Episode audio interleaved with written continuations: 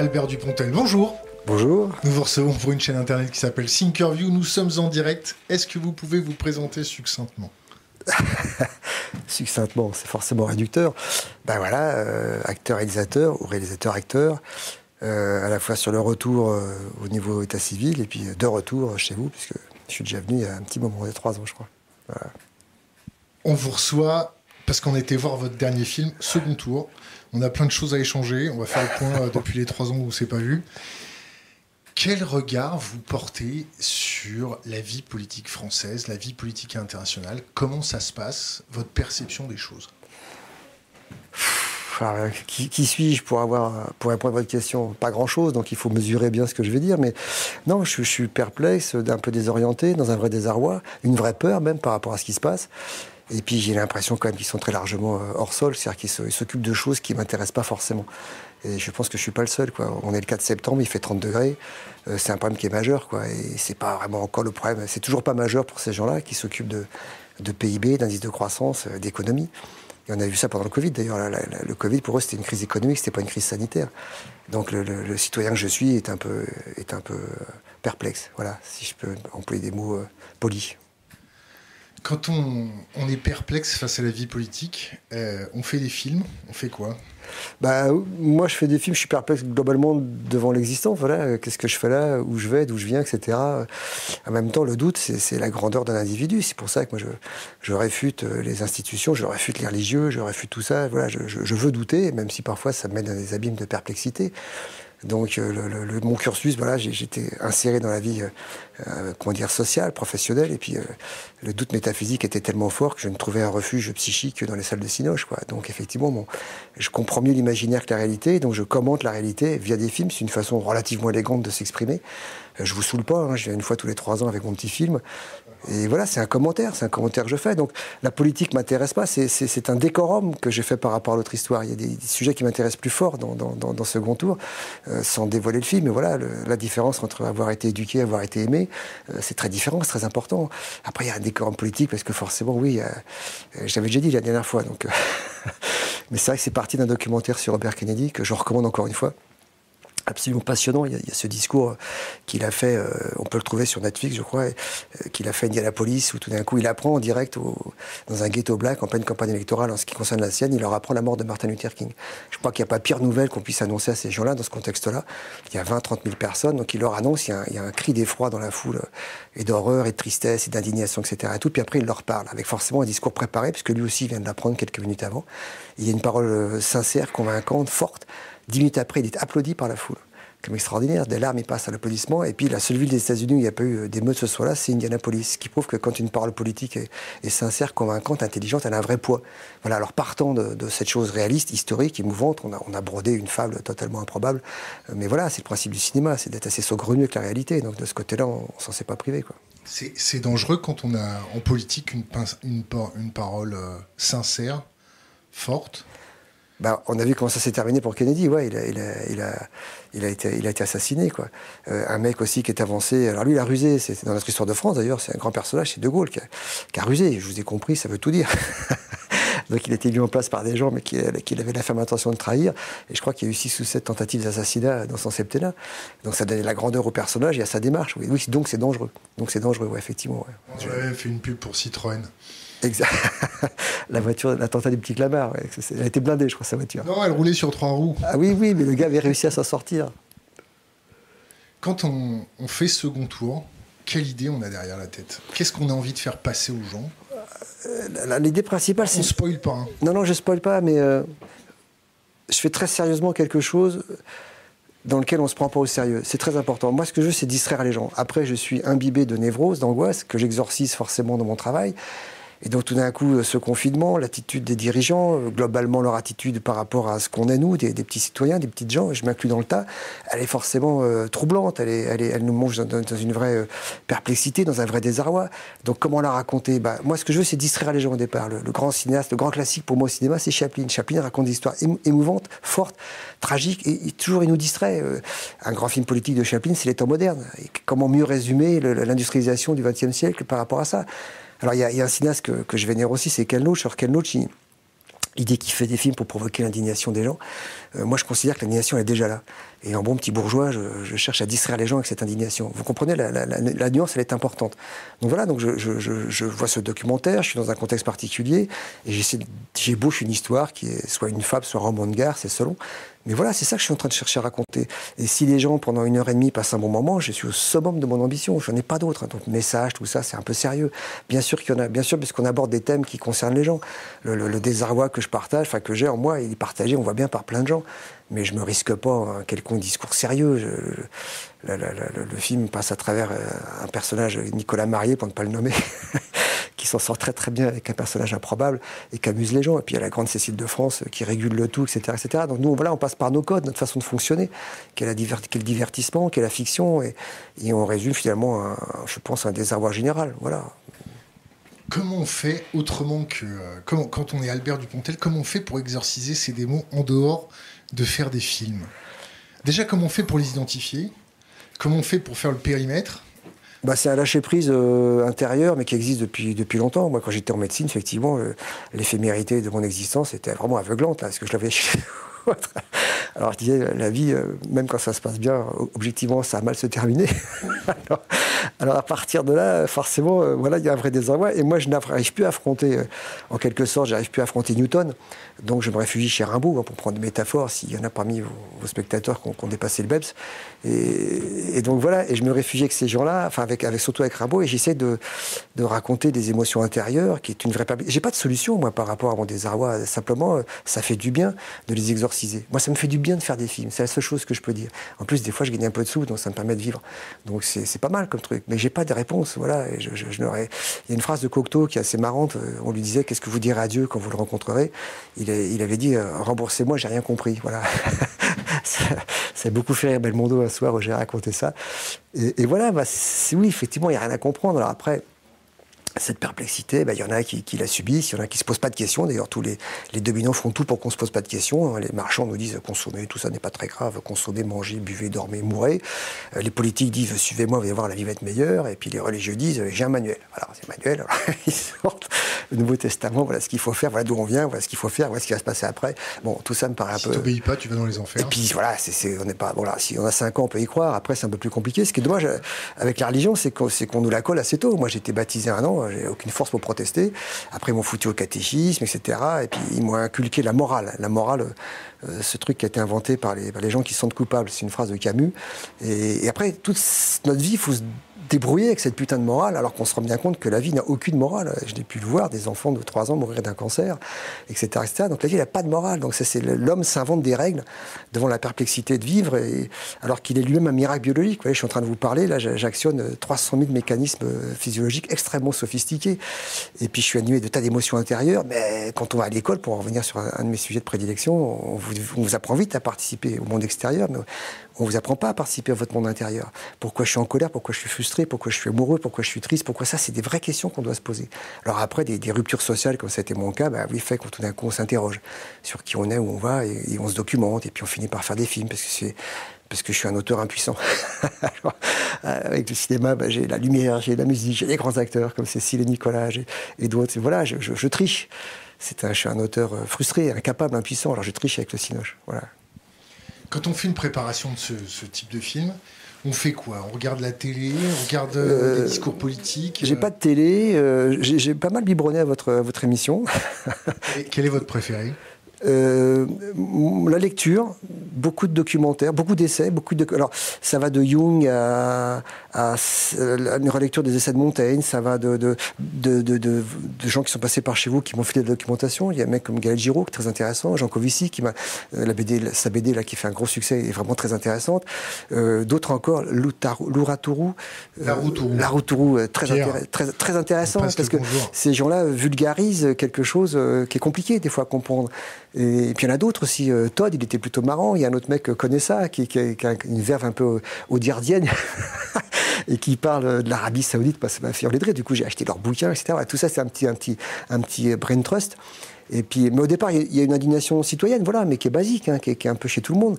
Et le fait de faire des films, encore une fois, ça fait du bien. Donc, c'est pas, pas méchant. Hein. Quel, est le dernier discours ou quelle est la dernière allocution politique que vous ayez entendu C'est le discours de Macron le 14 juillet ah Non, non, non, non, moi j'ai pas de télé déjà, donc c'est compliqué de les entendre, mais, mais, je suis tombé un peu par hasard sur euh, un truc qui m'a rendu triste, qui est assez rigolo. C'est justement le, le, représentant de notre culture, parce que moi quand je dis je suis français, euh, J'évoque pas la patrie, j'évoque pas la nation, j'évoque la culture. Voilà. On est issu, vous et moi, d'une grande culture, qui est une culture française, une des plus belles cultures au monde, qui a généré des grands scientifiques, des pasteurs, des curies, des, grands peintres, des impressionnistes, des grands écrivains avec une vraie conscience politique comme Hugo, etc., etc. Donc voilà, quand on est euh, le représentant de cette culture, on doit en tenir compte. Voilà, et culture, encore une fois, qui, prône euh, la, liberté de parole, qui prône la laïcité, qui prône le droit de l'homme, qui prône l'égalité homme-femme. Je dis pas que c'est que c'est en pratique euh, tous les jours dans ce pays. C'est pas un paragon de vertu, la France. Mais malgré tout, c'est ces idées-là, ces valeurs-là.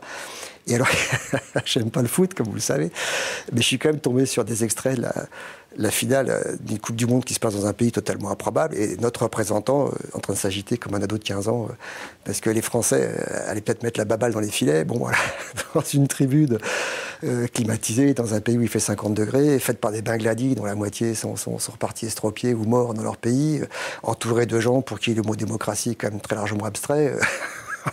dans des pays où on met les homosexuels en prison, où les femmes ont appel un droit de conduire. Et puis à la fin, il est allé faire un gros câlin à un joueur euh, dont le salaire moyen euh, doit être le, PIB du Yémen, parce qu'il n'avait pas mis la baballe dans les filets. bon, entre rire et tristesse, je ne sais pas trop me situer, mais je ne me reconnaissais pas. Ma question, j'ai dit, mais je suis qui, moi? Voilà. La question que je me suis posée, c'est, mais je suis qui, moi? Je suis français, vraiment? Je suis pas français à ce moment-là. Je suis perdu, je suis avec des mecs, puis peut-être qu'un gars du gouvernement nous expliquerait qu'ils ont fourgué des rafales au Qatar.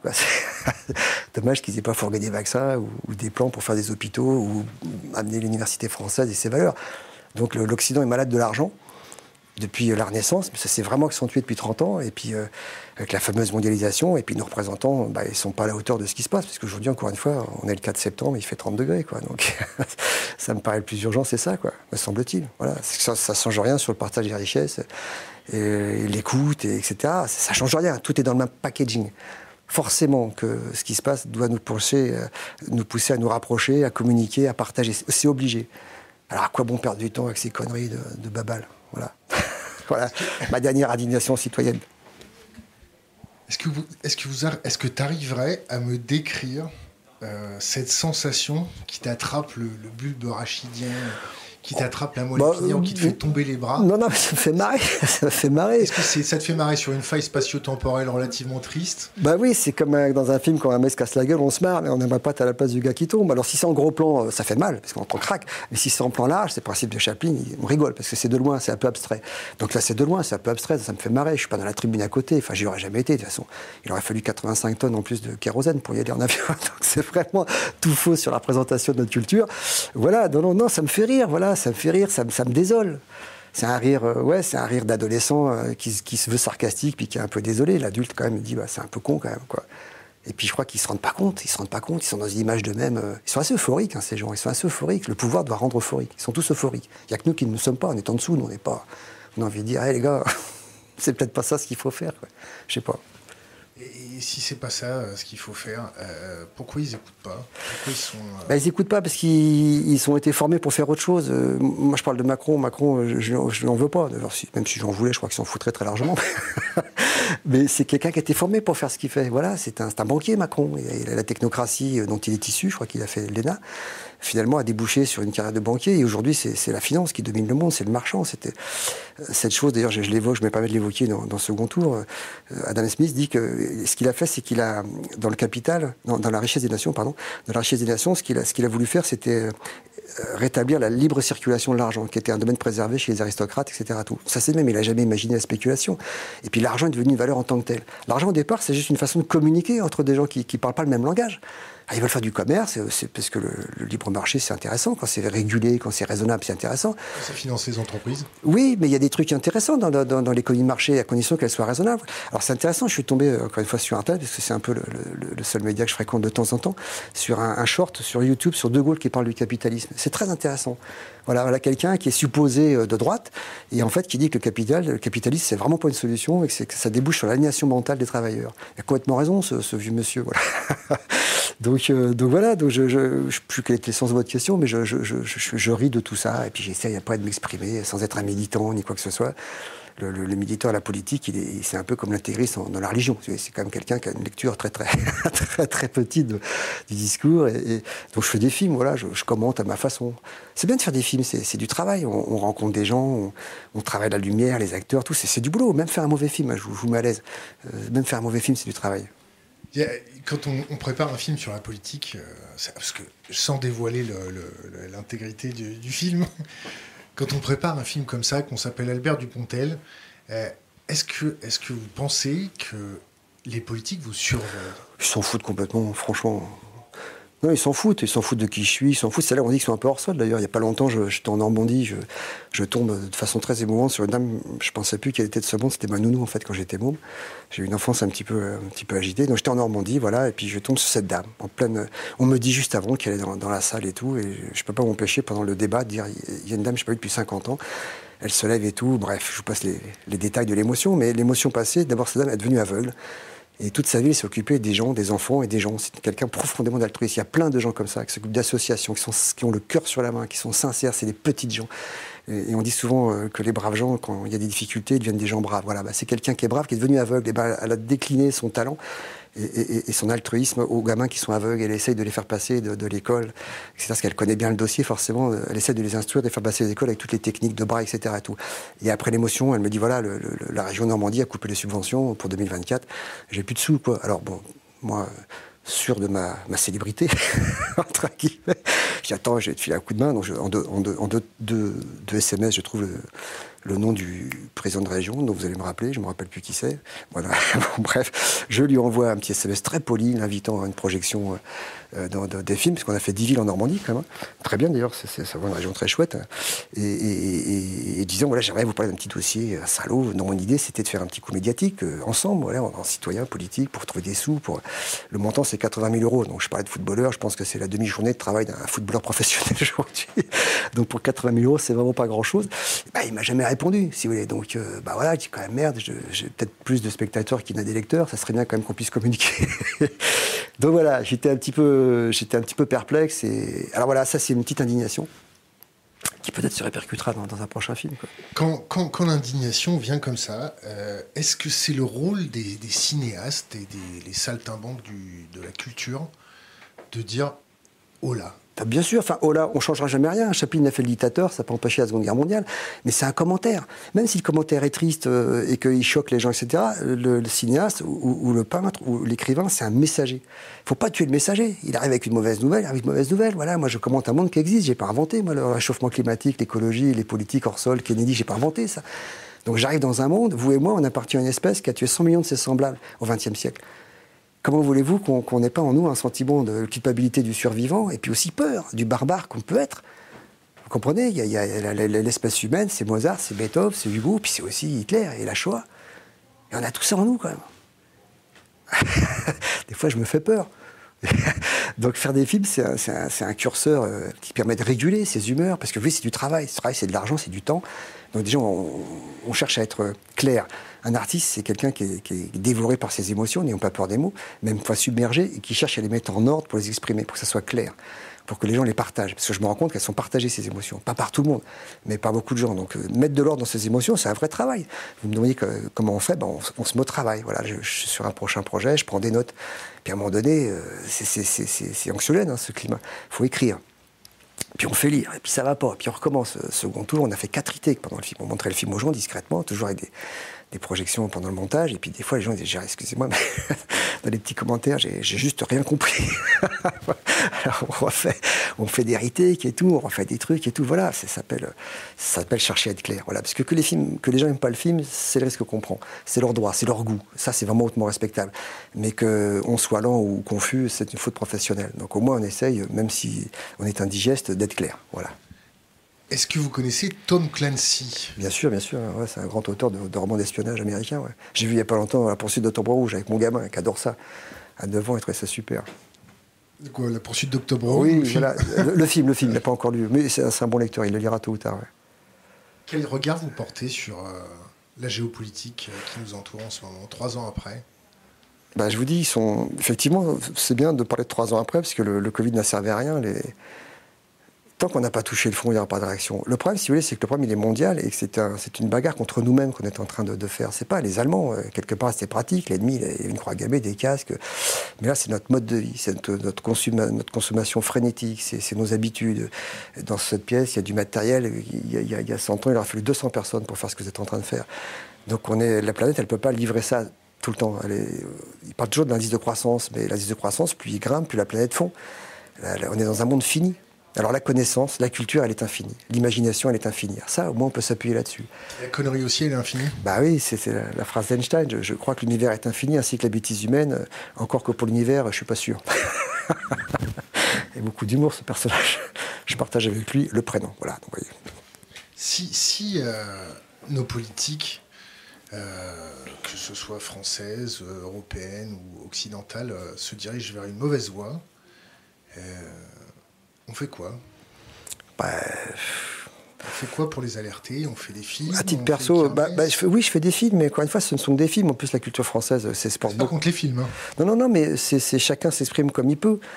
C'est, euh, je ne crois pas que le droit de vote, euh, des proches que le, si, le, si, le, vote servait à quelque chose, ça serait interdit. Donc euh, voilà, moi je me suis toujours abstenu de voter parce que je ne me suis jamais re retrouvé dans cette façon de faire de la politique. C'est de la politique politicienne. Je ne la comprends pas. Euh, en France, l'écologie est de gauche. Je ne vois pas pourquoi l'écologie est de gauche. C'est un problème d'union nationale. Et le gros débat euh, dans les écologistes, là, ça a été de faire venir un rappeur qui avait tenu des propos antisémites. Qu'est-ce qu'on en a à foutre? Euh, Qui nous explique comment replanter des forêts, qui nous explique comment mettre les, avions de ligne domestiques en France au sol sans foutre les gens au chômage. C'est ça qu'on attend de. C'est un truc pragmatique, parce que des solutions, il y en a. Il y a des mecs qui sont passés chez vous. Il y a un mec, Gunther Poli. Voilà, euh, Poli. Donc, d'ailleurs, je me suis inspiré de son nom, Boli, dans, dans le second tour, euh, qui donne des solutions plutôt intéressantes, plutôt marrantes. Gaël Giraud, d'ailleurs, les soutient, etc. Il y a des solutions. Il y a une société civile qui est vivace, qui est intelligente, qui est créative. Mais la parole, elle est squattée. Ouais, elle est squattée par une, une aristocratie qui est dominante. Euh, et puis qui tient tout aujourd'hui, hein, qui tient les médias, qui tient, qui tient le pouvoir. Voilà. Puis ils mettent des gens à eux en place. Faut pas, faut pas se le cacher. Ça n'a jamais été aussi ostensible, l'arrivée de Macron au pouvoir, que, les dominants mettaient quelqu'un en place. Avant, c'était plus ou moins caché, même si Chirac, Mitterrand, mais forcément, on n'arrive pas au pouvoir innocemment. Mais là, c'est très ostensible, donc c'est un peu choquant. Voilà. Et alors, qu'est-ce qu'on fait nous? Bah, Qu'est-ce qu'on fait nous? Euh, Faut éviter de tout casser parce que finalement, ça leur fait leur jeu. Euh, la violence. Euh, on, on, a toujours tort quand on, quand on, même si on a raison dans le fond, on a tort. Alors des fois, elle est inévitable, mais, il y a certainement d'autres solutions. Il faut laisser la parole. Voilà, si on tombait sur des gens euh, démocrates, euh, sincères, j'ai envie de dire gentils, ils nous donneraient la parole. Le RIC, c'est très intéressant. Les propositions du RIC sont très intéressantes. Tout a été enterré. Supprimer la TVA sur les matières premières, bien sûr, c'est bien. Bien sûr, ça aiderait les gens par rapport à la crise de l'inflation. Il y a des de gens qui ont besoin de produits de première nécessité pour vivre. Donc des idées, il y en a plein. Quoi. Maintenant, euh, bah oui, ils les expriment des fois parce qu'ils entendent la rumeur populaire, ils les expriment, mais dans les actes, ils font rien. Mais c'est pas neuf, hein. c'est pas ce gouvernement-là en particulier. Il est particulièrement hors sol celui-là. Mais, mais avant, c'était pareil. Il faut pas, faut pas se raconter de salade. Alors quand il y a des grandes tragédies dans l'histoire, la Première Guerre mondiale, Clémenceau, je vous recommande les lectures des discours de Clémenceau. C'est hilarant et c'est juste et c'est fort. Et c'est pas lui, c'est Anatole France qui a dit on, on, meurt pas pour la patrie, on meurt pour les intérêts des multinationales. Il a dit ça en 1920 hein, quand même. Et donc voilà, il y a des paroles fortes qui existent. Mais alors, vous voyez, Kennedy, ce soir-là, il parle, et puis à Indianapolis, il n'y a pas, a pas d'émeute. Donc ça prouve bien que les gens sont prêts à entendre. La condition, entendre quoi? Les résultats du foot ou un discours démagogique à la con? Non, ils peuvent plus entendre ça. Alors ils se replient sur eux, et ça donne les communautés, ça donne les problèmes qu'on a à l'école. Enfin, chacun se replie sur soi. C'est le, grand drame de la mondialisation, c'est le repli identitaire. Parce que même les laïcs ont besoin de spiritualité. Moi, je crois, je, je suis laïque, hein, enfin agnostique, mais je crois au mystère cosmique. Je crois que, que, la vie a un sens. Il est dur à trouver, hein, je ne vous, le cache pas. Chaplin disait l'amour donne un sens à la vie. Mais c'est pas l'amour béni oui, oui, c'est l'amour de la beauté. C'est l'amour de la nature, c'est l'amour de la culture. C'est ça, ça, on peut, c'est à foison, on peut en avoir. Encore une fois, notre culture, elle est immense. Donc, euh, c'est pas quand le prof dit euh, lisez Les Misérables, page 40, page 60, déjà on n'a pas envie. Dès qu'il ouvre la bouche, le prof, on s'emmerde. Il dirait il y a le feu, quitter le bâtiment, rien que pour faire chier, on quitterait pas le bâtiment. c'est normal, c'est notre identité, il faut quand même qu'on existe dans ce, dans maelstrom. Mais après, quand vous découvrez vraiment ce que ces gens-là ont dit, bah ouais, c'est des paroles puissantes, fortes. Alors il faut, y arriver, quoi. Voilà. Il y a une paire de qualités avec euh, le 21e siècle. Nos, politiques s'intéressent uniquement, ou nous polarisent, ou nous focalisent que sur l'écume des choses. Parce qu'il n'y a peut-être pas de solution sur les, les, les, Il y en a des solutions. Ça, c'est pareil qu'il n'y en a pas. Il y en a des solutions. Il y en a des solutions. Mes parents ils ont grandi pendant la guerre, c'était épouvantable. on en est sorti. Maintenant, le problème, il est mondial. Et puis, encore une fois, c'est un mode de vie. Donc, euh, c'est, les gens qui parlent, qui ont le pouvoir, ne sont pas ceux qui devraient être en place. Voilà, c'est la seule critique que je pourrais faire. Il en faudrait d'autres. Qui? Alors, c'est marrant parce que peu de temps en préparant le, le, film, on était en pleine préparation. Il y a l'interview de Jean Covici. Je crois que c'était chez vous ailleurs. Et Jean Covici dit, euh, on lui dit, mais pourquoi vous ne présentez pas? Parce qu'il a des solutions, il en propose lui aussi. C'était chez vous.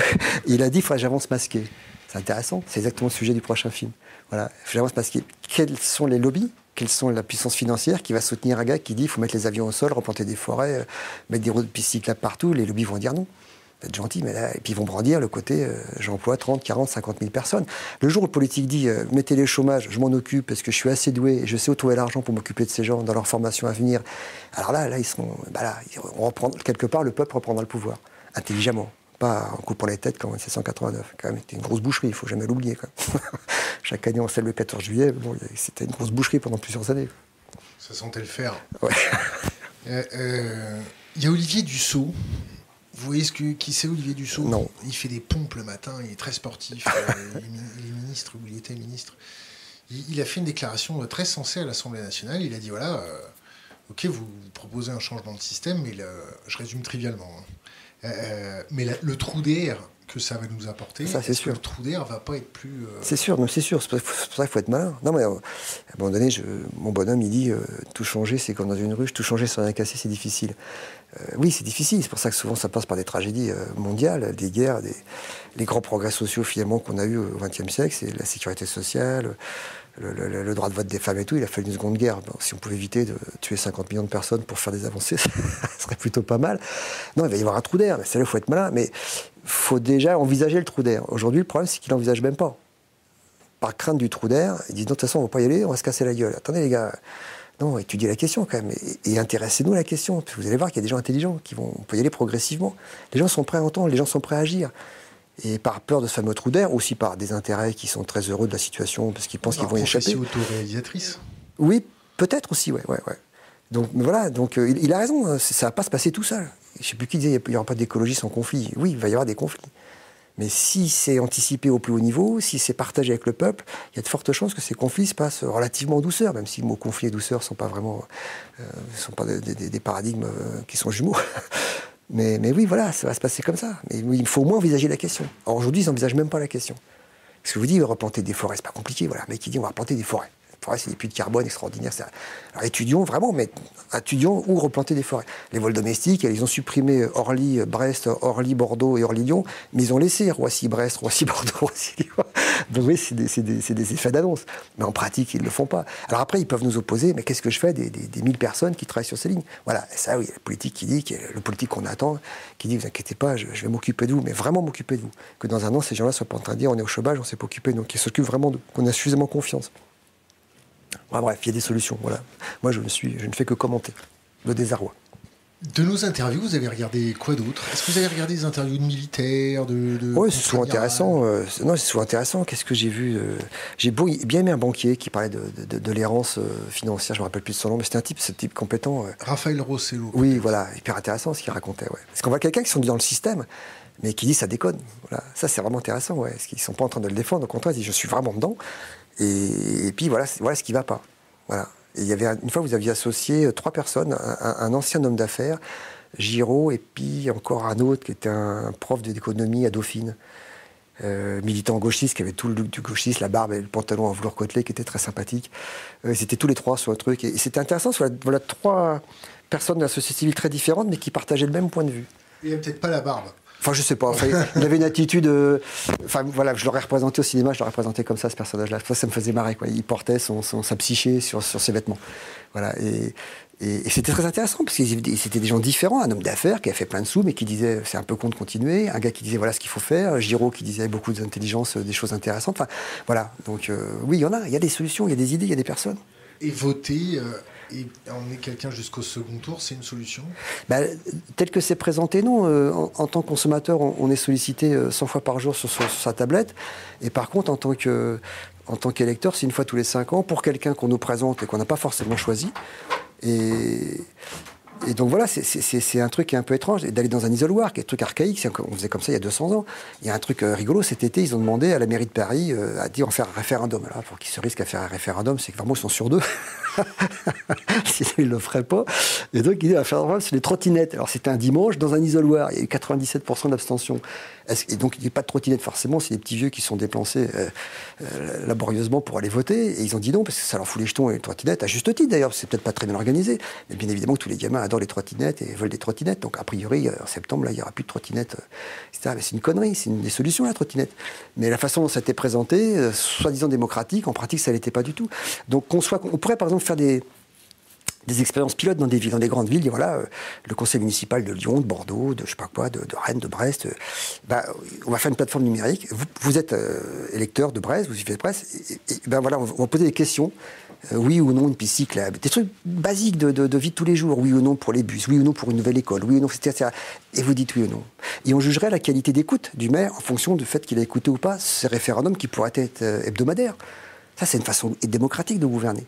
Alors souvent, les gens qui disent, euh, j'ai entendu ça dans un, dans un débat, non, référendum, il y a des gens qui voteraient pour la peine de mort. C'est très simple de dire les acquis historiques, euh, donc constitutionnellement, ne seront jamais posés dans un référendum. C'est très simple à faire, ça. Il y, a, des mecs qui sont payés des fortunes pour faire le, le, Conseil des sages. Ils peuvent très bien dire, voilà, on peut leur demander en tout cas de le faire. Tout ce qui est fait, mariage homosexuel, l'avortement, tout ça, on n'y touchera pas. On ne viendra pas là-dessus. Hein? La Baïa, qu'est-ce que vous en pensez? Que ça sorte à la rentrée alors que bah, moi, je trouve ça mal il n'y a pas assez de profs. Le problème, on recrute des profs n'importe Le problème majeur. On fait du speed profing. Le BAYA, c'est une des conséquences du communautarisme euh, dont je parlais. C'est une des conséquences du repli sur soi identitaire, absolument. Les gens, les gamins ne se retrouvent plus du tout dans le monde dans lequel ils fréquentent.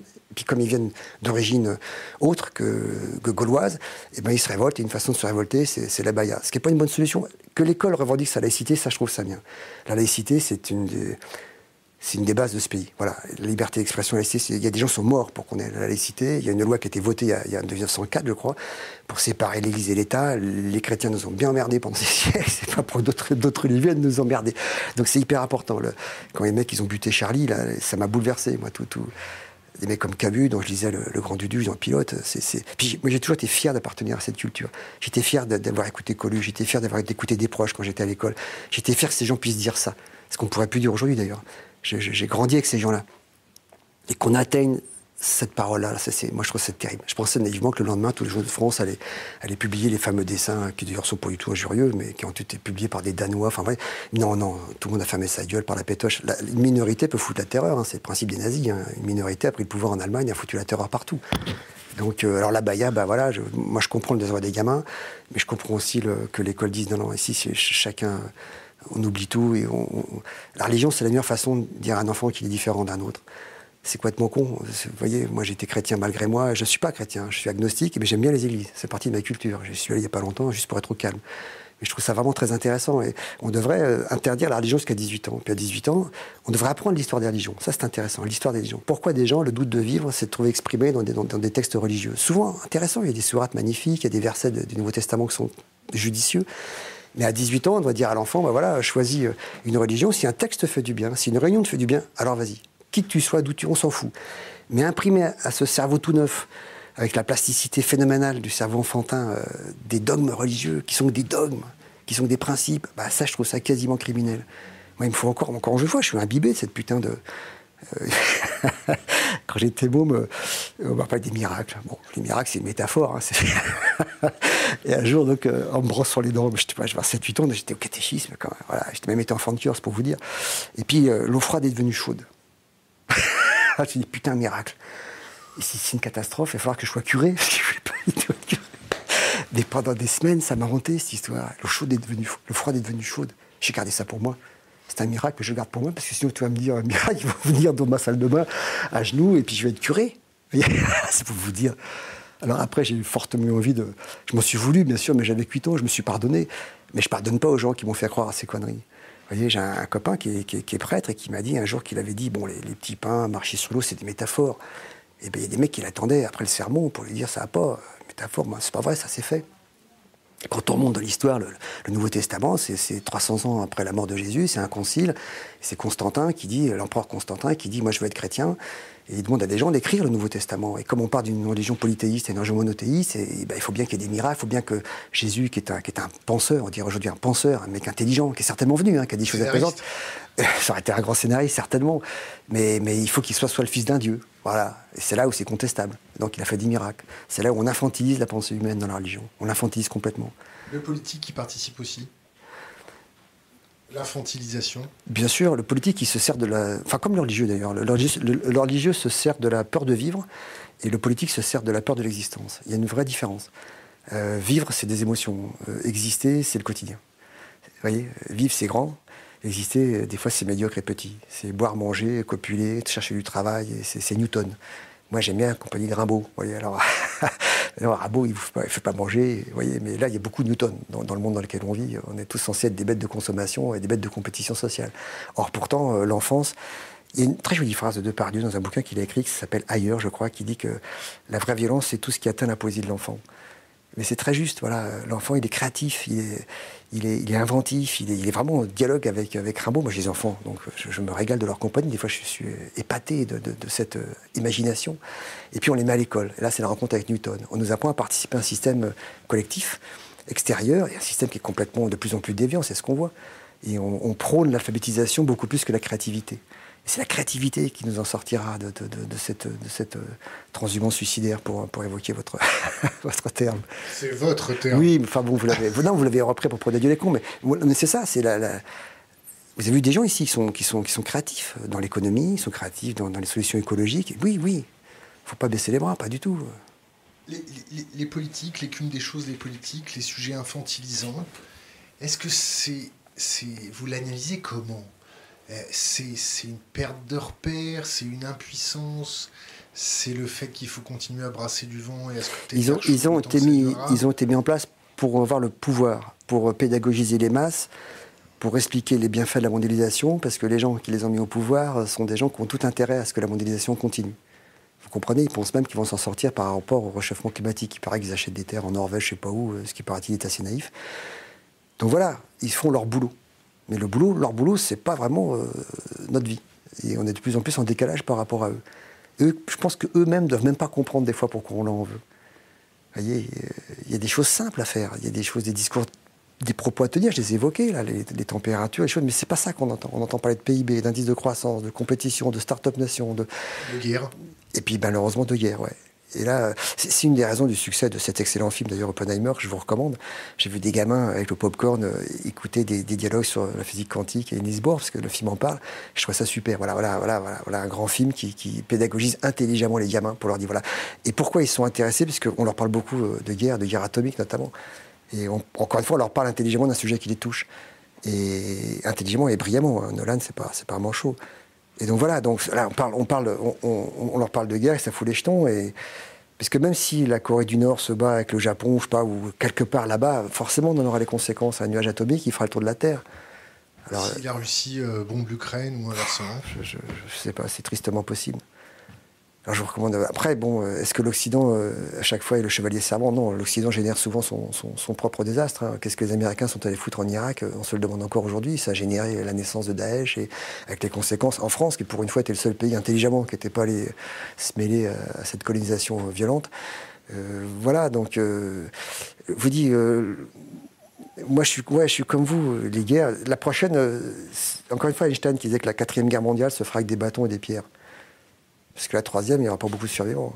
il, y en avait un autre qui disait que la guerre, c'était l'extinction de la politique par d'autres moyens. Ouais, enfin, la politique très con, parce qu'il n'y a pas plus con que la guerre. Ça, c'est difficile de le faire mieux. T'as tellement à bout d'arguments qu'on décide de s'entretuer, d'aller chercher des gens qui ne se sont rien fait. Mon grand-père, il, était paysan en Bretagne, puis il, est allé euh, tuer. Euh, il a avoué à mon père à la fin de sa vie qu'il est dans la bagarre, euh, la guerre de 14, il a dû tuer quelqu'un. Votre génération, elle a connu tous ces grands films pendant la guerre froide? Ouais. Euh, votre, génération, c'est pas comme si j'étais un vieillard. vous m'aiderez hein, pour ressortir du fauteuil après.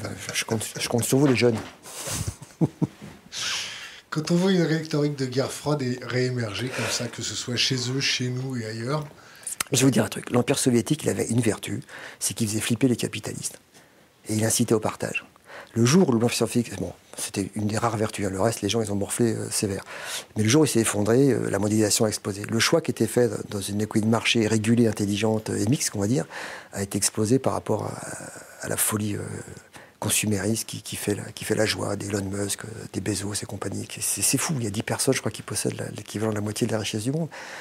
Euh, votre ministre de l'économie, euh, Le Maire, disant pendant le confinement, je me suis arrangé avec Amazon, on aura le droit au Black Friday. voyez, qu'est-ce que le Black Friday vient foutre dans notre culture, mon de Dieu On s'en fout. Voir des gens s'arracher des t-shirts fabriqués par des mômes qui, au lieu d'aller à l'école, font ça en Asie. C'est triste quand même, bordel. C'est triste, quoi.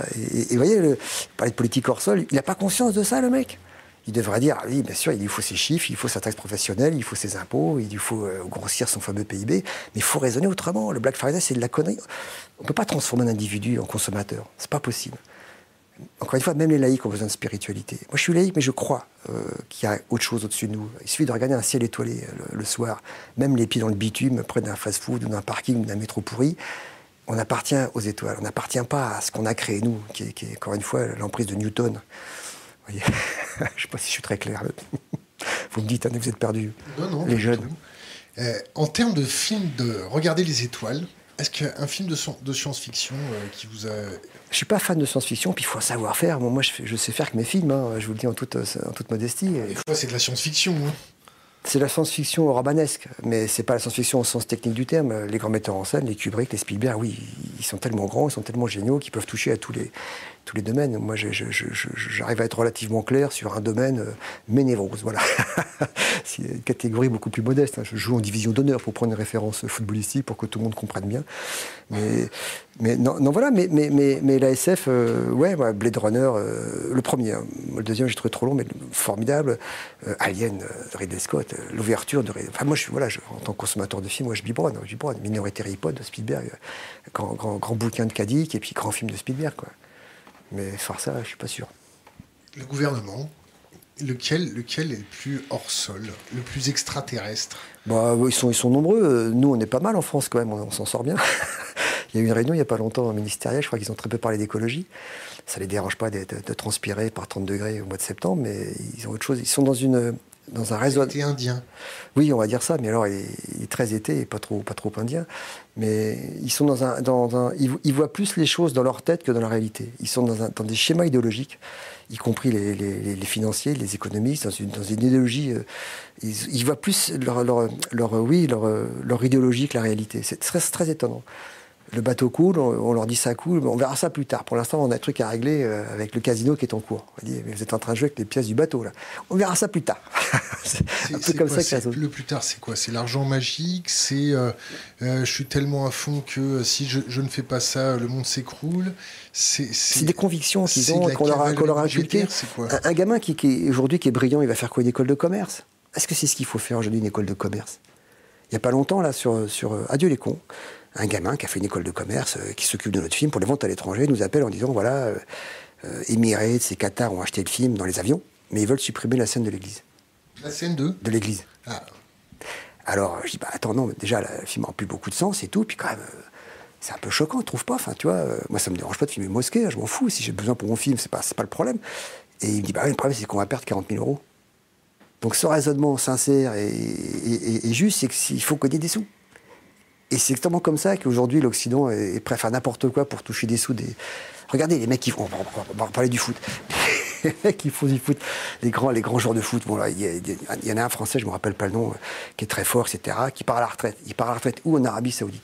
Donc voilà quelqu'un qui est, pour gagner encore plus de sous, hein, je, vais refaire du foot, etc., dans un championnat qui, n'a absolument pas lieu d'être. Le, chef là-bas, il a coupé ses opposants en rondelles, je crois, un, journaliste en rondelles. Et puis il n'y a pas longtemps, il y a un mec qui a tweeté qui n'était pas d'accord, je crois qu'il est condamné. Donc ce qu'ont retenu, ce retenu ce footballeur formé dans nos démocraties par un sport qui a été inventé par une démocratie, même si ces démocraties, elles sont loin d'être parfaites, mais malgré tout, il y a des filières pour faire du football, il y a des pédagogues, il y a des éducations, il y a la liberté d'expression, etc. Ils font des grandes carrières. Et à la retraite, c'est pas d'aller remettre euh, l'eau dans le puits qui les a formés, c'est d'aller gagner encore plus de sous ailleurs. Ce qu'ils ont retenu de ce parcours, c'est l'argent. C'est un échec, non? C'est un échec de nos démocraties. La seule valeur qu'on leur a inculquée, finalement, c'est ça. Le talent qui était le leur, à l'arrivée, ils cherchent qu'à le monnayer. Et les gamins dans les cités qui arrivent de foot, ils arrivent surtout du salaire des footballeurs. Parce que je pense que c'est dur hein, d'être un sportif de haut niveau. Il faut être un asset pour inspirer un asset, non, mais il faut remettre les choses à, leur place. Aujourd'hui, si vous êtes d'accord, c'est délirant ce qui est en train de se passer. Les salaires des. Moi, je, je, je, plaidais la cause pour, pour, ma nounou, là, pour trouver 80 000 euros, mais, mais c'est rien pour eux. C'est prix de la bagnole, même pas. La euh, bagnole de leur femme de ménage. Vous voyez? C'est ça qui est absurde. On a perdu les valeurs, on a perdu les repères. Et quand vous parlez des politiques, bah oui, effectivement, une raison, une raison aussi, ils ont été mis en place pour ça, ils restent encore pour ça, même si tout autour ça craque. Les gilets jaunes, le Covid, la canicule, on verra ça plus tard. Pour l'instant, il s'agit. oui, voilà, il s'agit. On parle d'inflation, de machin, etc. Et ils sont vraiment dans des problèmes. Quand la Ve République a été, a été faite, c'était des idées politiques très fortes. il fallait que l'économie suive. Aujourd'hui, les idées, d'abord, on demande si, si Bercy est d'accord. Vous voyez? On voudrait faire ça, on voudrait mettre les avions domestiques au sol parce que ça pollue, etc. On voudrait au moins lancer cette idée. Euh, la France, est un petit pays, mais il y a beaucoup d'idées. Ah, les, Bercy dit non, c'est pas possible, vous allez mettre machin, les lobbies euh, qui vendent du kérosène vont faire la gueule, les personnes. Non, on peut pas. Alors on peut pas. je, me fais l'avocat du diable de, Bercy. Ouais. Ben, si on fait ça, nous, petite France, euh, sur l'hôtel de la mondialisation, on va se faire dépecer. oui, je comprends qu'ils raisonnent comme ça. C'est vrai que là, j'arrête de courir. Est-ce que vous arrêtez de courir aussi? Et en Europe, personne ne veut le faire. Et puis les gens qui nous dirigent, encore une fois, sont des gens qui sont, je crois qu'en Angleterre, c'est un banquier aussi euh, qui dirige euh, Rishi Sunak, c'est ça. Voilà, oui, voilà, ça c'est clair. Il y a une prise de conscience qui doit vraiment être. Ils ont, ils ont, des mots, ils ont des termes, ils ont des déclarations, mais on va bien dans les faits, c'est pas ça. Qui va, qui va s'arrêter de courir Alors qu'on est déjà en guerre. Alors qu'on est déjà en guerre et qu'on est déjà en train de couler. Et qu'on se prend le mur, il est à un mètre le mur. Avec l'Amérique, ça arrête de courir. Le problème, c'est que le, le, rêve américain. Le train de vie des Américains n'est pas négociable ça, c'est Bush qui avait dit ça, à Kyoto. Les accords, il n'a pas signé à cause de ça. Quoi. Mais le, rêve américain, c'est le cauchemar de l'humanité. Le rêve américain, avec les gratte-ciels, les bitumes, les jets, c'est le l'humanité, elle ne peut pas supporter ça. La Terre ne peut pas supporter ça. Et elle nous dit depuis dix ans, depuis, puis, ça ne va pas s'arrêter. Arrêtez, j'en peux plus, j'étouffe, arrêtez vos conneries. Donc le, si, si, si l'existence humaine, si la vie humaine a un, sens, bah oui, c'est bon de le trouver. C'est peut-être le moment de trouver les bons politiques ah, Je ne sais même pas si le mot politique, euh, vous voyez, euh, moi, quand je pense politique, je pense, je pense à Gandhi, je pense à Mandela. Oui, c'est des hommes politiques, mais bon, vous avez vu ce qu'on en a fait déjà. On les a, on les a butés ou mis en tôle. Mais c'est des hautes consciences. c'est ce qu'il faut, c'est des gens qui ont une haute conscience. Ce qu'on appelle la sociocratie de la haute conscience. Il faudrait que nous, électeurs, pas électeurs, citoyens, on désigne quelqu'un. Dit nous, on voudrait lui. Et Albert Dupontel, président, c'est une catastrophe. Mais vraiment, il y a, moi, bon, je, suis féru de pas mal de trucs. Dans le film, à un moment donné, je parle du professeur Jacob. Professeur Jacob c'est le que je donne à un prix Nobel de médecine. il a vraiment existé. Et quand j'étais en médecine, euh, un des rares personnages de la médecine qui m'intéressait, c'était ce professeur Jacob, qui est un gars qui a découvert euh, l'ARN. Parce qu'avant qu'il y ait l'ARN messager, il a fallu que des gens découvrent l'ARN. On connaissait l'ADN, on ne connaissait pas l'ARN. Donc avec trois, avec Minkowski, Monod et Jacob, ces trois médecins qui ont découvert l'ARN, qui ont eu un prix Nobel de médecine dans les années 60. je crois que c'est le père d'ailleurs de l'éditrice Odile Jacob, je crois. Et il a écrit un bouquin qui s'appelle La statue intérieure. Et un jour, un journaliste lui dit Mais euh, qu'est-ce que. Alors, euh, vous qui savez tout, euh, c'est quand même un qu'est-ce que, vous pourriez dire, etc. Et puis il dit bah, Le problème, c'est que au printemps, chaque fois, c'est pas le jardin du Luxembourg, les arbres ont des fleurs. Je ne peux pas vous expliquer pourquoi il y a le printemps, pourquoi ça vient. C'est vrai que même lui reconnaissait que, c'est pour moi la, trace d'une immense sagesse. Voilà, le gars qui dit Je suis censé savoir tout, en fait, je ne sais rien. Et, quand vous parlez de politique hors sol, bah, il y a une il y a une arrogance chez ces gens qui, au lieu de nous dire humblement, Merkel l'a fait une fois, une fois elle s'est excusée, elle a dit excusez-moi, je crois que j'ai merdé, je sais plus ce quel sujet, mais je trouvais ça vraiment, euh, ça grandit le personnage, faut pas croire. Mais eux ils disent non, c'est pas trompé, ils disent une chose, son contraire, ils se plantent, mais non, mais si vous avez mal compris. Qui aurait pu prédire Oui, qui aurait pu prédire la canicule? il fait 35 ans en fac, on me, on me disait Covid, enfin, on perdait d'épidémie de il a dû sauter des cours, hein, Macron, c'est pas possible quand même. Donc, euh, donc oui, mais ils sont dans une. Macron, il n'est pas tout seul. Non, mais je sais bien, mais il n'écoute pas forcément. Moi, j'ai un, pote qui est devenu un très grand médecin, lui, là. il a vraiment continué brillamment sa carrière. Et à l'époque du Covid, il était proche du conseil scientifique. Et il me disait qu'ils n'écoutaient pas du tout euh, ce que disait le conseil scientifique. Donc ça, ça c'est une expression très claire de la, de la, de la, de la frénésie en cours. Et effectivement, euh, c'est comme pour le, vide dont vous parliez tout à l'heure de votre ministre qui disait qu'il va y avoir un vide on ne parle même pas d'arrêter la course. C'est-à-dire qu'il n'y a même pas de, concertation en Europe, par exemple, pour dire, nous, en Europe, on va tenter la décroissance. Je ne sais pas si c'est le bon mot, hein, décroissance, mais on va se calmer. Il n'y a, même pas ça. nous, on ne tente même pas la décroissance, on tente la déconsommation. Déconsommation. Des déconsommateurs. Il ne s'est même pas évoqué publiquement. Donc nous, ce qu'on peut déjà dire, mais est-ce que vous ne pourriez pas évoquer ce sujet-là? Mais évoquer vraiment, pas avec des RIC dont on enterre après les, solutions qui souvent sont vraiment intéressantes cette absence de parole. Le hors-sol, c'est quoi? C'est des gens qui parlent d'un truc qui ne nous préoccupe pas et d'être au quotidien préoccupés par des, soucis euh, évidents, climatiques et, sociaux. Vous vous intéressez toujours au système de santé? Bah, euh, je préfère ça que la santé s'intéresse à moi. je suis encore, encore en bonne forme. Euh, bah ouais, ouais, il y avait un médecin, quoi, et puis je crois qu'il était viré, non? Il s'en a un autre maintenant qui a, la santé.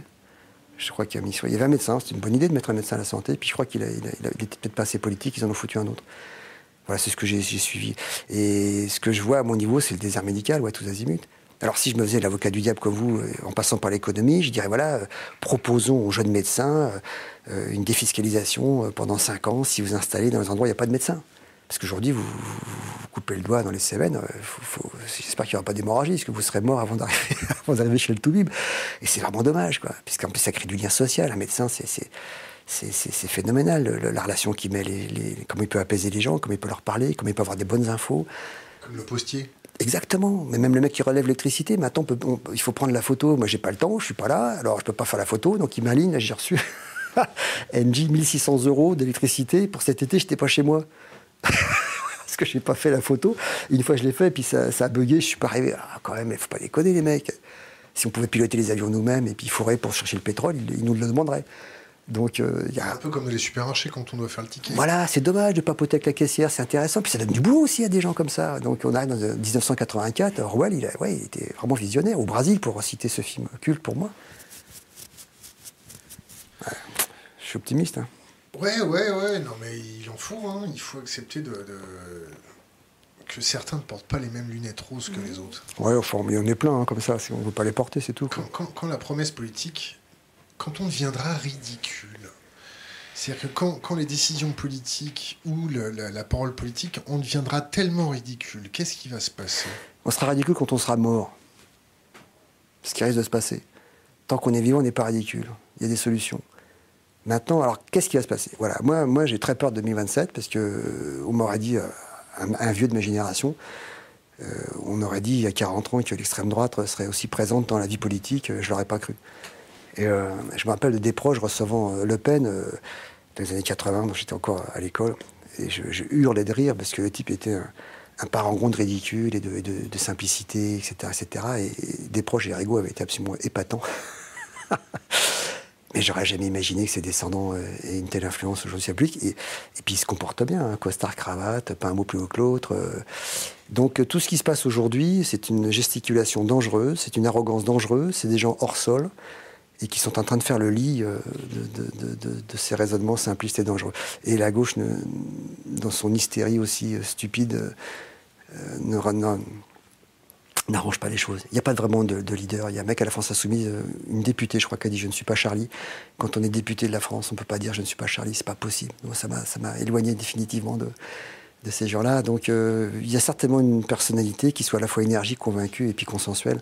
Parce qu'aujourd'hui, ce dont on a besoin, c'est vraiment d'union nationale. On n'a pas besoin de se foutre sur la gueule euh, comme ça se passe euh, à l'Assemblée. Les, gens, ils sont payés pour, pour, débattre, pas pour se battre. Et des quelques fois où je tombe sur des, les faits divers à l'Assemblée nationale, c'est vraiment consternant. Ah ouais, c'est dommage. C'est vraiment dommage. Il y a de l'intelligence dans ce pays, il y a de la sagesse, il y a, du génie, il y a du génie français, ouais, vraiment. Mais il qu'ils s'expriment. C'est pas avec eux que ça va se passer, c'est sûr. Voilà. Alors voyez des films, allez dans les musées, voyez des tableaux, faites du sport, vélo dans la nature, s'il en reste Je vais prendre une question, pas Internet, mais une question quand même. Est-ce qu'aujourd'hui, le cinéma, la fabrique du récit, est une vraie importance pour l'éducation du public quant, à, quant aux sujets politiques, écologiques, etc. On en est où dans le cinéma français? Alors, le cinéma français, c'est un très grand cinéma. Les Français ont inventé le cinéma. Dans les années 30, euh, il y a 100 ans, le premier distributeur au monde, c'était Pathé. Euh, il y a un très grand cinéma des années 30 qui a toujours une conscience sociale. Le Front populaire s'est beaucoup exprimé par le, cinéma des années 30, de chez Renoir en passant par Carnet, Duvivier, etc. Et tout. Moi j'adore ce cinéma à titre personnel. Le cinéma est devenu aujourd'hui, même au niveau européen, euh, au niveau européen, il est devenu une plateforme, plateforme parmi d'autres. Voilà, c'est ça qui est dommage ma génération, il y avait trois chaînes de télé, euh, le cinéma était très important, c'était à Lyon, on pouvait aller et voir des images du son sur grand écran. Aujourd'hui, il y a des plateformes numériques dans laquelle je biberonne. Hein. moi, j'ai Netflix, etc. Je vais biberonner, mais on a un choix de contenus phénoménaux. Et, donc, le cinéma est une des plateformes, n'est plus qu'une des plateformes d'expression audiovisuelle pour ma génération. Et même quand je vois le succès de Ponemer et les gamins qui vont, donc c'est pas perdu. C'est pas perdu. Donc c'est une expression, je trouve, élégante pour raconter bah, les désarrois d'un auteur ou les commentaires sur le monde qu'on est en train de traverser. C'est une, c'est une expression grandiose, c'est un grand écran, c'est du son, c'est une expression artisanale. On travaille beaucoup sur les lumières, sur le son, sur la musique. Donc c'est une expression totale quand vous faites un film en vous impliquant totalement. la couleur. La couleur, bien évidemment, tout. Euh, alors après, il y a différents niveaux de films. Il y a le, film d'auteur euh, pur et dur, euh, mais qui est intéressant. Moi, je suis un fan de Ken Loach. J'ai encore des souvenirs violents de Lady Bird, de films comme ça, qui tout d'un coup vous racontent des choses d'une telle justesse, d'une telle émotion qu'on sort de là effectivement indigné, qui est arrivé. Puis il y a des films grand, grand public, comme je vous parlais d'Oppenheimer, qui racontent aussi des choses passionnantes, mais d'une autre façon, plus, plus, plus, plus, plus, plus consommable. Et puis il y a des petits, petits films comme moi je fais, et puis etc. Donc c'est un, c'est un c'est un, c'est un mode d'expression euh, que je trouve qui, qui, peut amener une certaine forme d'élégance. Et je vous dis ça en ayant fait Bernie, qui n'est pas vraiment forcément toujours très élégant, mais c'est une façon euh, élégante de raconter euh, un désarroi trash. Voilà. Fais-moi le malin, là. Oui, fais-moi le malin, voilà, effectivement. quand vous voyez l'intelligence artificielle débarquer, l'intelligence artificielle qui va être peut-être capable de faire des scénarios. Ah ouais, je sais, j'ai entendu parler de ça. Alors? Bah, je sais pas, Wait and See, euh, euh, le numérique et les effets spéciaux, je m'appuie beaucoup dessus. Donc, euh, moi, quand, dans, dans second tour, quand il y a 10 000 figurants à l'image, j'ai tourné avec 300. quand il y a des parkings super et tout ça, j'ai tourné en studio. Quand il y a une voiture qui explose, bon, j'ai fait une grosse, je l'ai fait pour de vrai, mais en studio avec des fonds verts, etc. Donc, oui, je m'appuie quand même beaucoup de ça pour faire mes petits récits. Après, se substituer, je sais pas mais c'est grave hein, ce qui se passe, parce que c'est vrai qu'on peut avoir aujourd'hui des scénarios écrits, il est probable que dans quelques années, on ait des acteurs morts qui puissent interpréter des films. Il y a des débats entre les héritiers si on peut récupérer le droit à l'image de, Gabin, par exemple, et puis si on leur soumet le scénario, les descendants disent oui, je suis d'accord. Et, un scénario écrit avec le, style d'Albert Dupontel quand il sera mort? Bah, S'ils le disent pas, ça se verra peut-être pas, puisqu'on a toujours des influences des uns et des autres. Après, euh, je, sais pas, j'ai vu quelques scénarios de ChatGPT, c'est vraiment pas probant pour l'instant. Mais euh, Kasparov disait, voilà, je ne serais jamais battu par un ordinateur, puis il a été battu par l'ordinateur quand même. Donc, euh, oui, oui, c'est un vrai problème. C'est un vrai problème, ça. Est-ce que vous avez entendu parler du concept de guerre cognitive? Euh, ça doit avoir un rapport avec l'Internet, mais je, pas, pas précisément. Manipuler les émotions des gens pour les envoyer où, là, où on veut. Bah, c'est le principe, de, principe de la publicité, de toute façon on vous frustre, etc. La publicité, elle est perverse, si vous voulez. Euh, on vous vend une bagnole, euh, voilà. Euh, il y a des voitures de, de, de pères de famille, d'un fille qui est marqué 220 au compteur. À quoi ça sert? On n'a pas le droit de dépasser le 130. Ils sont en train de, protester contre la légalisation du cannabis, qui va avoir lieu d'ailleurs, je pense, en Allemagne, où les Verts, étant moins politisés, sont plus présents dans la, vie politique. C'est pas forcément inintéressant. Mais le, si vous voulez, le, paradoxe, c'est qu'en France, on a le droit d'avoir de l'alcool dans les stations-service. Et par contre, on légalise pas le cannabis. Pourquoi, par exemple, une ville comme Marseille ne pourrait pas dire on va tenter une expérience pilote de coffee shop? Parce que les mecs s'entretuent dans les cités à la Kalachnikov pour une barrette de shit. Est-ce qu'on pourrait pas faire des coffee shops à Marseille? Expérience pilote pendant six mois. On va voir si la délinquance chute, si c'est moins dangereux. Voyons, essayons. L'argument, c'est que les dealers vont se positionner sur d'autres types de drogues. Il y a toujours des arguments pour pas faire des choses. Le trou d'air, on fait rien parce qu'il va y avoir un trou d'air. Le, le, du cannabis, c'est encore pire. Non, c'est pas vrai, c'est déjà pire. Les mecs s'entretuent. Vous avez vu le nombre de, de, Enfin, Marseille, c'est dangereux comme quartier. C'est pas une forme de sédation de... Si, si on brandit le pire pour ne rien faire. Contentez-vous de ça, on va s'adapter. Le climat, va s'adapter. Non, on va pas s'adapter, on va en crever. Et puis il y a des solutions. Voilà, voilà. c'est un grand débat. Euh, je suis pour les coffee shops à Marseille. Voilà. Et on dit sans arrêt ça que c'est addictif, etc. Mon gamin, il a fait euh, un master's euh, universitaire à Amsterdam, il a fumé des pétards, il n'est pas rentré toxico. Voyez, j'ai fumé des pétards. Moi, j'ai une spondylarthrite. Alors, c'est une maladie douloureuse depuis 30 ans qui me, qui me tracasse le corps. Et mon médecin m'a dit c'est mieux un peu d'herbe que le tramadol. Le tramadol, il bousille le foie quand j'ai mal. Alors, j'ai plus souvent du tramadol que de l'herbe. Alors, je prends du tramadol. C'est pas bon, ça. Partir vivre en Suisse Ouais, enfin non, mais je suis bien en France, j'aime ce pays, quoi. Mais c'est vrai que c'est un une terre de paradoxe et de contraste, où tout le monde s'engueule. Le français a un problème, c'est qu'il n'aime pas le français. Il n'y a qu'à voir ça. La défaite en 40, hein, si les Français s'étaient aimés, hein, ça n'aurait jamais été battu par les Allemands. Et, je lis pas mal de bouquins sur les Français à Londres, ils ont passé leur temps à se foutre sur la gueule, quand même. De Gaulle disait, je, ne sais pas quoi, je gouverne des, débiles, un peu comme avait dit Elisabeth Borne, je crois. c'est terrible, quoi. C'est difficile. C'est marrant. Hein. les Gaulois, ils étaient plus nombreux, Il faut le savoir. Ils étaient plus nombreux que les Romains. Hein. Ils ont réussi à perdre, quand même. Donc c'est vraiment un mal français. Quoi. Le Parce que les Romains, les, Romains les, ont emmenés euh, dans la forêt. Ah, Ils n'ont pas pu utiliser leur char. Ils se sont organisés, etc. Mais les, les Gaulois étaient, étaient un peuple désordonné. Bah, il y a- il y a Non, quelqu'un- non, c'était il y a- pas si désordonné que ça. Non, non, non, mais c'est- faut lire Goscinny, quoi. Mais il semblerait que les tribus se soient foutues sur la gueule sur la stratégie adoptée. Puis l'arrivée, les Romains, qui étaient moins nombreux, ont quand même gardé Alésia et puis ils ont, ils ont étouffé ce pauvre Vercingétorix. Goscinny, c'est pas mal. Euh, question internet. Bonjour, quel serait le mode de scrutin qui vous ferait revenir vers les urnes? Bah, moi, j'aimerais bien le vote blanc. Voilà, je crois que c'est une façon pacifiste de protester. Euh, Il y a des candidats, et puis si le vote blanc est majoritaire, eh ben, on s'excuse, mais on va faire les élections. C'est que le peuple ne veut pas de ces gens-là. Et je pense que le vote blanc aurait gagné. euh, Chirac, euh, Chirac Le Pen, vote blanc, on aurait recommencé les élections avec d'autres gens. Après, le pouvoir dit vous êtes gentil, ça coûte de l'argent, c'est la démocratie, vous sort un texte institutionnel comme qu'on n'a pas le droit, s'ils savent, ils se protègent. hein. Mais ouais, le vote blanc, moi, je, quand, quand je me retrouve avec Macron Le Pen, je voudrais voter blanc. Chirac Le Pen, je voudrais voter blanc. Et que si ce vote, et qu'on le prenne en compte. Il y a des politiques qu'on est- qui le prendront en compte. Pas un vote mineur, si c'est majeur, ça veut dire que le- les gens ne veulent vraiment pas de ce vote-là, de cette élection-là. Ils veulent pas de ces joueurs-là. On en veut d'autres. Voilà, ça serait pas mal, ça. Les Jeux Olympiques, ça a encore du sens? Bah, on- si on fait un référendum euh, il y a un an, est-ce que vous voulez les Jeux Olympiques en France? Je pense que la réponse aurait été non. Donc ça va coûter beaucoup de sous, ça va polluer euh, pour des pauvres gars qui souvent sont défoncés euh, au doping pour gagner une médaille, etc. Et tout, ça n'a plus de sens. Voilà, le- il y, a, il y a des contrôles antidopage. Ouais, bon, enfin bon, euh, quand on voit la moyenne du Tour de France, ils vont plus vite que l'époque où les mecs étaient dopés. Donc ils ont peut-être trouvé un truc. euh. Ceci dit, euh, je trouve que le courage des gamins, il, est- il est admirable. Même défoncer ce qu'ils font, euh, c'est- très courageux. Maintenant, non, mais c'est ça le paradoxe, c'est que le gars, sa, sa vie, c'est de Il n'y a pédaler. quelqu'un qui a proposé de faire un, un événement sportif où il n'y aurait que des dopés Bah, de y façon, a c'est- quelqu'un qui a proposé de faire ça. plus ou moins le cas, ouais. Mais euh, non, voilà, voilà, voilà. C'est-. Le fait qu'on qu'on- qu'on demande euh, au, au logement étudiant d'être libre euh, au moment des. Non, c'est complètement con. Non, C'est complètement con, voilà. Enfin, c'est ça, un politique hors sol, quoi. C'est bien un truc que ce pays devrait devenir, ce serait une énorme, une, une énorme université, un, un énorme hôpital intelligent pour soigner les gens. Ça devrait être ça, ce pays aujourd'hui. Une Suisse euh, mentale, bienveillante, sécurisante, dans laquelle on ferait venir tous les cerveaux du monde et les encourager, les subventionner. Aujourd'hui, ils partent aux États-Unis à cause de l'argent. Vous voyez, les cerveaux français, les mecs brillants, ils, se barrent, aux États-Unis, parce que là-bas, il y a des fondations, il y a un système, euh, qui est un pays quand même très, très égoïste, mais ils ont quand même un système pour encourager les forces vives. Et ce pays, ça devrait être que ça, ce pays. L'université partout. Il n'y a pas longtemps, je passe à Poissy, j'habite dans la région, et je vois naïvement euh, des bâtiments qui se construisent partout, etc. Et je vois marquer un truc avec Paris. Je me dis, bah ça c'est bien, ils font une université euh, en région parisienne. Et en fait, non, c'est le prochain centre d'entraînement du PSG.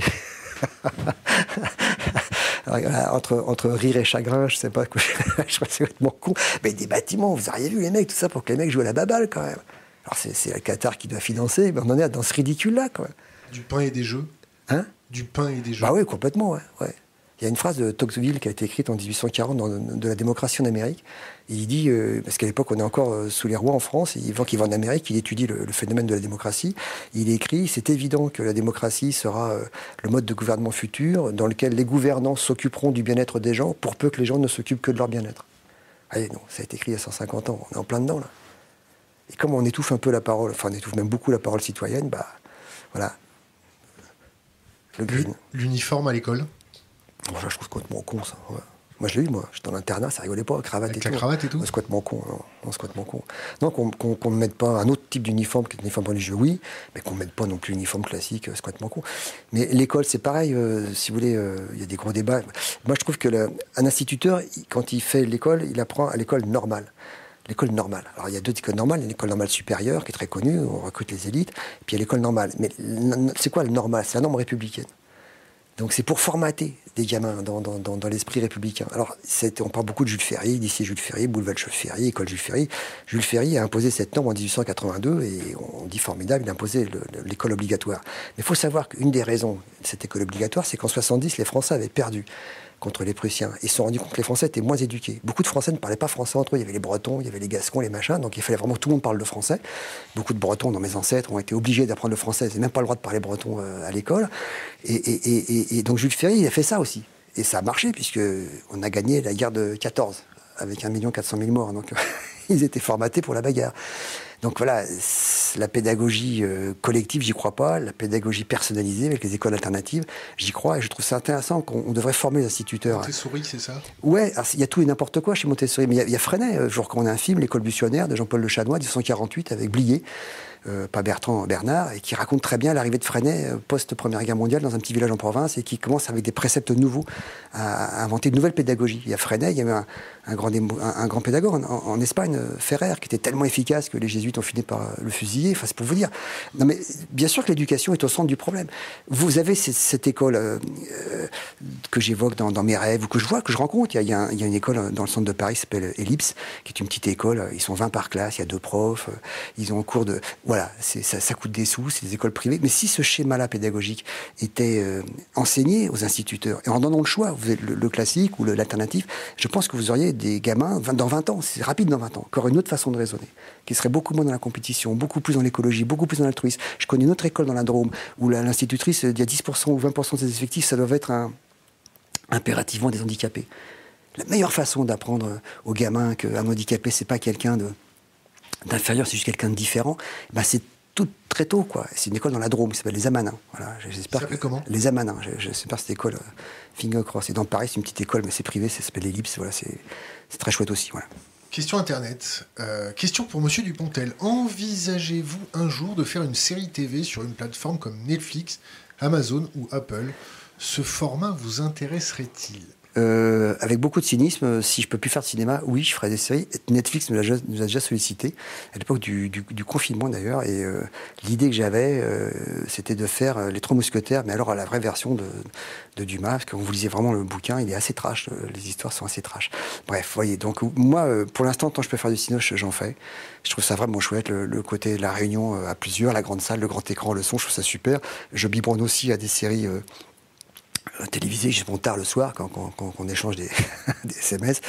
Mais, euh, mais voilà, je ferme pas du tout la porte. Hein. Si je peux, si vraiment à un moment donné je peux plus, puis il y a des choses chouettes qui ont été faites. J'ai beaucoup aimé le, le roman de Cuaron qui a été fait par Netflix. Netflix donne beaucoup de sous, des fois à des cinéastes, à des grands cinéastes pour, pour faire des grands films. Alors c'est dommage que, que, ça ne reste que sur un petit écran, mais, mais au moins ces grands cinéastes peuvent s'exprimer. Donc ça c'est chouette. Vous avez testé le, le casque à réalité virtuelle ou pas? Oui, euh, c'est assez terrifiant. Ouais c'est assez terrifiant. Il y en a un, euh, je ne l'ai pas fait, mais l'affichiste de mon affichiste légendaire, qui est le plus grand affichiste en France, c'est Laurent Lufroy, a testé un casque virtuel il y a quelques années. Il m'a raconté que ça, de bon, ils sont dans une pièce, ils mettent le casque virtuel, et puis ils vont se promener, et à la fin, il y a un type qui vous braque avec un flingue, et 9,5 personnes sur 10 se mettent à genoux. Tellement il n'y en a pas un qui de le Non, il y en a pas un. Il y en a un qui s'est pas, pas mis à genoux, mais ce qu'il pouvait pas. il était âgé, il pouvait pas. Mais c'est fou quand même. Et, bon, et, j'étais, on a été reçus au GIGN. C'est toujours des gens que j'admire, ces mecs-là, donc ils nous ont invités. J'ai un tout petit gamin qui est très rigolo, qui a 9 ans, etc. Et tout. Puis alors, il voit, on voit, il y a une barrière au sol, comme ça, il y, a, une petite poutre sur le sol. Et on leur met un casque virtuel et on leur dit euh, vous, vous, allez marcher dessus le casque virtuel. Et euh, mon gamin, très prétentieusement, a dit euh, je vais être plus fort que mon cerveau. Donc il est monté sur le truc. Mais au bout, avec le casque virtuel, il y a le vide. Personne, personne ne va sur le parquet. Hein. C'est terrible ça. vous parlez de chat GPT, machin et tout. Oui, on, peut court-circuiter notre conscience.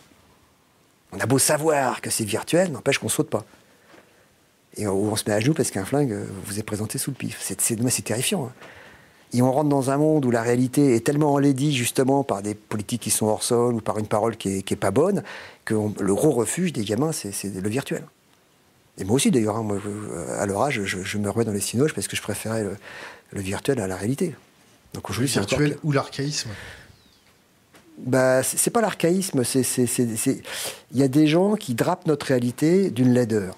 Et la consommation est une laideur, la publicité est une laideur, le discours politique est une, tel qu'il est pratiqué est une laideur. Et on finit par voir que ça. Alors le gamin, boum, il se réfugie dans, dans le virtuel, comme moi je me réfugie dans, dans, les bouquins, dans les films. Je passe, je vois deux films par jour, moi. Je, je, je rêve dans les films, je m'évade dans les films, je vis dans les films. J'existe dans le quotidien. Vraie nuance. Voilà. Newton me menote. Question Internet. Comment a-t-il vécu l'épisode Covid? Euh, Comme beaucoup de gens, planqués chez soi. Puis comme j'ai la chance euh, d'avoir plus de sous que la moyenne, on, était planqués à la campagne avec mes petits gars. Et, voilà. Et j'écrivais, j'ai commencé à écrire le second tour. J'ai regardé vos, émissions. Il n'y a pas eu beaucoup d'émissions pendant le Covid, d'ailleurs. Vous n'avez quasiment fait aucune. Euh, la communauté nous a dit vous prenez pas de risque, vous restez chez vous. On a encore quelques traces euh, des, masques. la communauté vous a dit vous êtes des gros lâches. Bah, la communauté a raison. Quoi? Non, mais c'est vrai. Non, voilà, j'ai biberonné à plein de trucs. Euh, j'ai beaucoup lu, j'ai beaucoup vu de films. C'était même. Euh, Et en tant, en tant qu'élève apprenti tout bib, euh, feu, ou du moins passé, voir la, ministre s'agiter, voir des affichettes sanitaires. Ah, je trouve ça désolant. le spectacle qu'ils ont donné est, terrible. La, fille qui a démissionné en plein, en plein Covid. elle se présentait aux élections à Paris. pour remplacer un gars qui s'était tripoté le zizi sur Internet. voilà, hors sol. D'ailleurs, il en est fait un petit peu mention. Je connaissais pas l'épisode. Hein. C'est mon équipe quand on cherchait au montage, on cherchait un truc euh, pour expliquer pourquoi notre candidat s'était lancé à la campagne. On m'a dit, tu connais pas cette histoire? On a inventé Zizi Gate.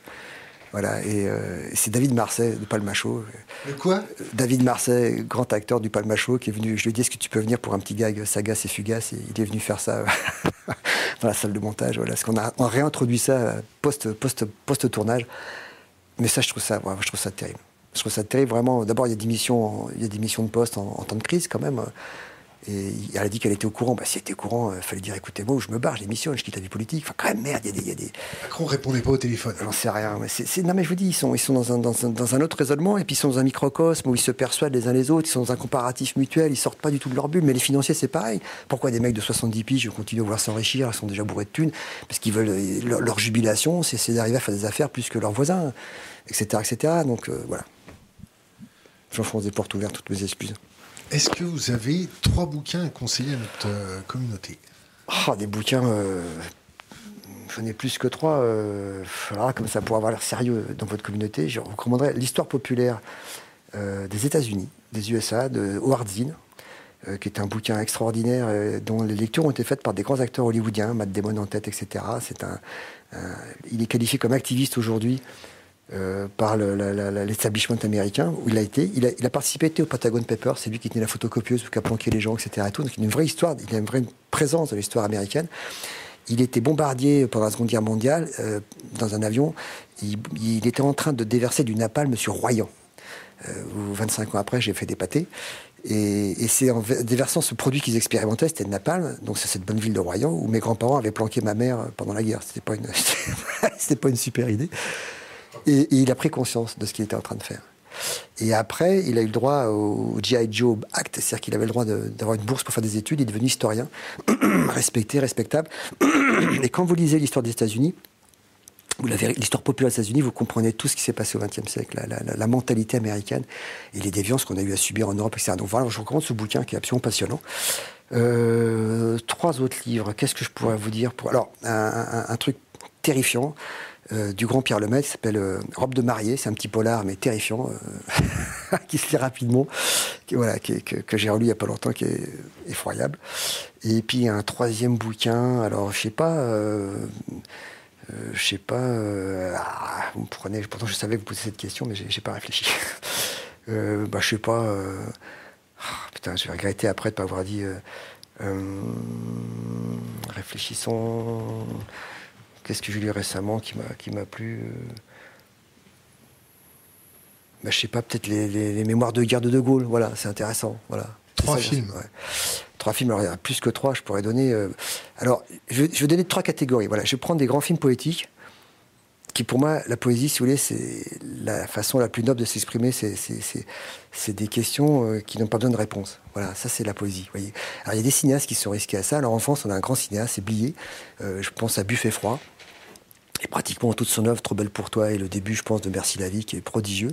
Il y a également, je vous recommande le, grand classique du cinéma poétique, c'est 8 et demi pour moi, de Fellini, Mulholland Drive de Lynch, et puis également plus récent, euh, j'ai beaucoup aimé La Grande Bellezza, même si la génération d'au-dessus dit que c'est un copier-coller de, de la Dolce Vita. Bon, je trouve que c'est une version vraiment très très chouette. Voilà, c'est un cinéma très poétique. Alors après, je vais prendre dans les classiques.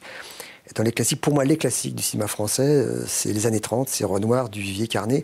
Alors je vous recommanderais euh, La Chienne de Renoir, je vous recommanderais Euh, je vous recommanderais La chaîne de Renoir, je vous recommanderais Panique de Duvivier, peut-être que je l'ai déjà dit, mais je le redis, c'est pas grave.